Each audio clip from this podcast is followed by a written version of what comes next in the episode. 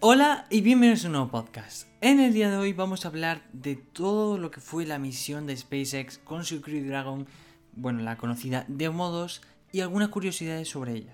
Principalmente hablemos de qué fue la misión. La misión trataba de, bueno, SpaceX, la primera compañía privada en llevar un ser, pues dos precisamente astronautas, al, a la estación internacional, despegaría este miércoles, este pasado miércoles, a las 22.33 hora local aquí en España. Todo estaba preparado, yo me acuerdo de estar viéndolo con los ojos pegados a la pantalla. Los fans de SpaceX teníamos los ojos pegados a las pantallas, a las tablets, a los ordenadores y a Twitter sobre todo. Pero bueno, estábamos impacientes por ver, quedaban escasos 15-20 minutos para el lanzamiento, cuando en la NASA decidieron cancelar el lanzamiento. ¿Por qué? Días antes, y la NASA ya lo avisó y la propia SpaceX en su cuenta de Twitter avisó de que había una probabilidad, no se sabía de cuánto, pero de, según algunos, según algunos decían, de hasta un 60% de que se cancelara la misión. Aún así, se preparó todo, los astronautas entraron en el cohete y se quedó todo preparado a escasos 15 minutos del lanzamiento. Luego, obviamente, se tuvo que desmontar todo, se deshizo todo lo que se había hecho, pero se canceló y se pasó al sábado, es decir, mañana. Depende también de cuándo lo estéis escuchando. Al final de este podcast os diré, dependiendo de los países, sobre todo Latinoamérica, que es de donde más me escuchan, los países donde la hora a la que, depende del país que sea, la puedes, eh, puedes ver el lanzamiento de este sábado. Pero bien, aún así, como digo, se va a volver a realizar este sábado un segundo intento, que probablemente saldrá bien, o eso esperemos. Pero hablemos un poco de algunas curiosidades de este, esta misión. ¿Por qué es tan histórica? ¿Por qué la llaman histórica? Lo primero de todo, los astronautas. Son Doug Hurley y Bob Bergen. Doug ya tiene experiencia en, ir al espacio, es, no es su primera vez. Pero son dos astronautas que entraron en la NASA en el 2000 y llevan muchos años preparados para llegar al espacio. Segundo de todo, hablemos de Rusia y la independencia. No la independencia de Rusia, obviamente. Hablaremos de que mm, hasta 2011 eh, Estados Unidos tenía un programa, que ha sido el programa de transbordador, con el que ha podido lanzar, llevar humano a, desde suelo americano y con transbordadores americanos al espacio o a la luna o a donde sea necesario, ¿no? Pero en 2011 se canceló y obviamente Estados Unidos no pudo desde el suelo americano lanzar cohetes. Con lo cual todos conocemos la Soyuz, del que podríamos hacer un podcast muy interesante con mi amigo Álvaro, que ya si os gusta este podcast, lo haremos hablando un poco de la Soyuz y cómo ha sido todo eso. Pero bueno, em, hicieron un tratado con Rusia para que a cambio de que les dejaran los cohetes, lanzar, bueno, mm, al hombre o lo que fuera necesario, no sé, en este caso, la gente a la estación internacional. Bueno, pues entonces durante varios años han estado utilizando los cohetes Soyuz, pero ha llegado el momento de la independencia de Rusia de, por mejor decir, por decirlo un poco mejor, de la independencia de las naves rusas, pasando a las naves estadounidenses. Ahora la NASA va a tener, aparte de mejor movimiento al estar en un suelo estadounidense, va a poder obviamente eh, lanzar sus propios cohetes junto a SpaceX. No, recordemos de que no es solo la NASA. También hablamos un poco de, de que el primer vuelo privado eh, de una empresa privada y el primer vuelo pilotado por astronautas. Hemos visto un montón de veces, sobre todo los que, como digo, somos fans de SpaceX, Hemos visto despegar eh, varias veces el Crew Dragon, hemos visto un montón de pruebas, hemos visto ah, rugir al, cohete, bueno, mejor dicho, el motor Raptor, hemos visto la Starship, hemos visto un montón de cohetes, pero hemos visto que la Crew Dragon ha sido el que mejor ha funcionado hasta ahora, el que ha pasado todas las pruebas y ya estaba preparado para salir con, por la primera vez siendo pilotado por humanos. De todas formas, em, esto tiene mucho porque esta misión, como digo, son dos agencias, la NASA, que está financiada por Estados Unidos, por el gobierno estadounidense, y SpaceX, que es una compañía privada. SpaceX, eh, no solo obviamente, todos sabemos que SpaceX pertenece a Elon Musk, y obviamente no podía faltar un Tesla. Y es que, aparte de que lucieron los nuevos trajes, también diseñados por la propia SpaceX, un traje mucho más limpio. La verdad que no sé si habéis visto las típicas fotos en las que los bueno, cuando los astronautas posan para antes de irse con el casco en el brazo y el traje entero. O esos trajes a mí me parece un poco voluminoso y un poco feo. Pero bueno, estos trajes de SpaceX son blancos, mucho más limpios, tienen menos, menos cosas, la verdad. Yo lo veo mucho más limpio y más bonito. Hablemos de que, imaginaos, ¿vale? De que obviamente es lo posible, lo que esperemos que salga bien, la misión.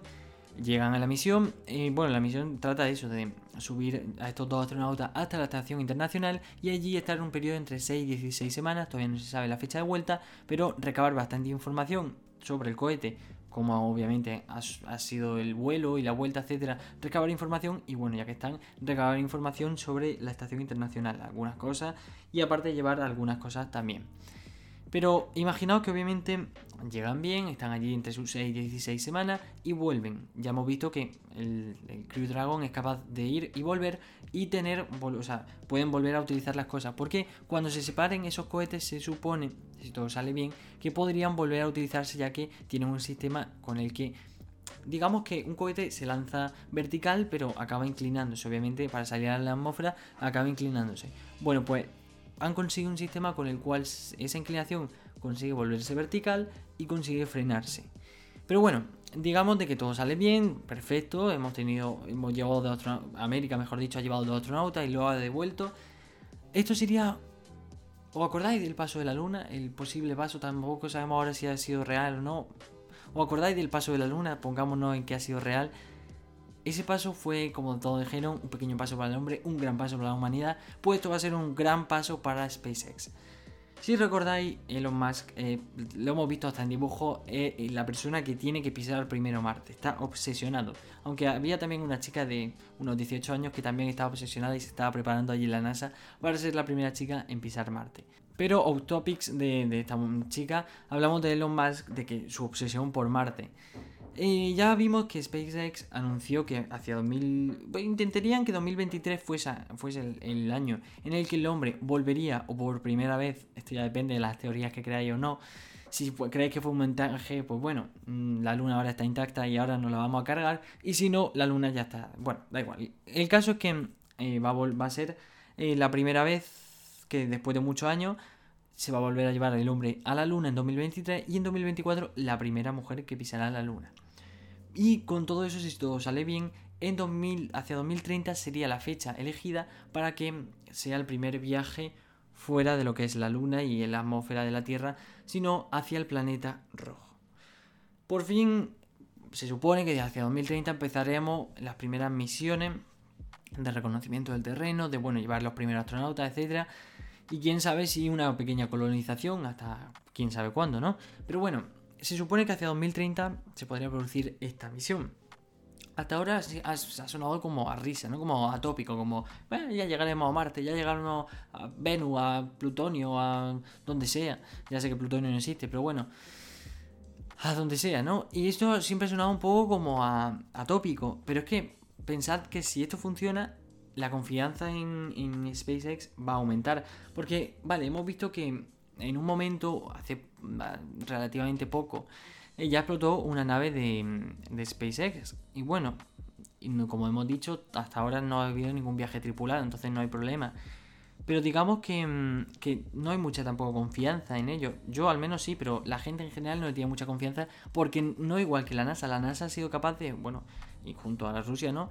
También que han sido capaz ambos de llevar pues, el cohete a la Luna, cohete a, al espacio, montar una, no sé, una pequeña estación internacional, aunque pequeña, no sé, pero bueno, estación internacional, montar un telescopio, bueno, han sido capaces de mucho, ¿no?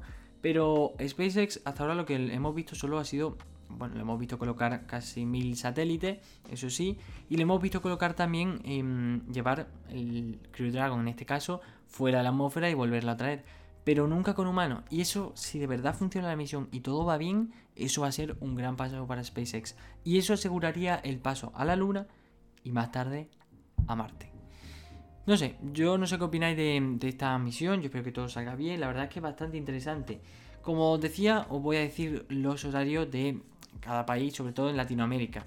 Porque eh, al final, al fin y al cabo, aquí en Europa, en España van a ser las 22.33, en Canarias una hora menos, pero como no creo que me escuchen, eh, viendo la gente que me escucha, me escucha más de Latinoamérica que de Francia y el resto de Europa. Pero bueno, os digo cuáles son estos, estos horarios. Como os decía, en España 22.33, es decir, la misma hora. En Argentina las 5, 17.33, las 5 y media de la tarde. México, Ecuador y Colombia las 3 y 33, 15 y 33, es decir, las 3 y media de la tarde. Venezuela, Chile, Cuba y Bolivia 16.33 o 4 y media de la tarde. Es decir, esos son los horarios a nivel de Latinoamérica y de España, bueno, en Canarias a las 21 y 33 porque es una hora menos.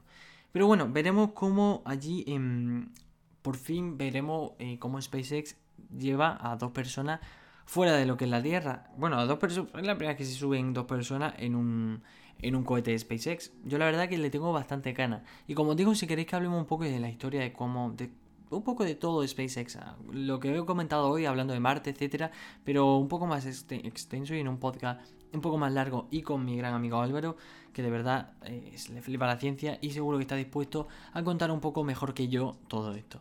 Pero bueno, hasta aquí el podcast de hoy, espero que haya gustado. Muchísimas gracias por todo el apoyo que estáis dando últimamente, porque siento, bueno, estamos, este es el podcast número 80 para la gente que no lo sepa. ya llevamos un montón de podcasts, de verdad. Me acuerdo de los primeros podcasts que hablaba rapidísimo, nervioso, no sabía ni prepararme los guiones, era horrible, pero bueno. Em, estamos a punto de llegar al podcast número 100 y me gustaría hacer un pequeño especial porque os lo agradezco. Ha sido separar los podcasts de los vídeos, que ha sido un paso para mí importante, y ambas cosas han mejorado bastante. Y es decir, me siento mucho más tranquilo hablando directamente para un podcast que sé que no tiene que ser un vídeo, sé que da igual la duración, da igual muchas cosas, es mucho más simple y mucho más tranquilo. Pero bueno, no me enrollo, que eso de verdad tengo el arte de enrollarme de un podcast que podría hacerlo en 4 minutos, alargarlo hasta los 20 por simplemente contando mi vida. Pero bueno, esta es la misión Crew Dragon. Bueno, el Crew Dragon es el cohete, la misión Demo 2 este sábado, mañana, depende también de dónde, cuando lo esté escuchando, si es domingo 31 de mayo, felicidades, ayer hubo un lanzamiento y si es a partir del 1 de junio, etcétera, os habéis perdido un podcast muy interesante. Si lo estáis viendo el mismo día, espero que lo estéis escuchando antes del lanzamiento y no después, porque entonces las curiosidades ya las habré leído. Pero bueno, muchísimas gracias por escucharme, gracias por verme y por apoyarme y de verdad, gracias enorme. Nos vemos en el siguiente podcast y adiós.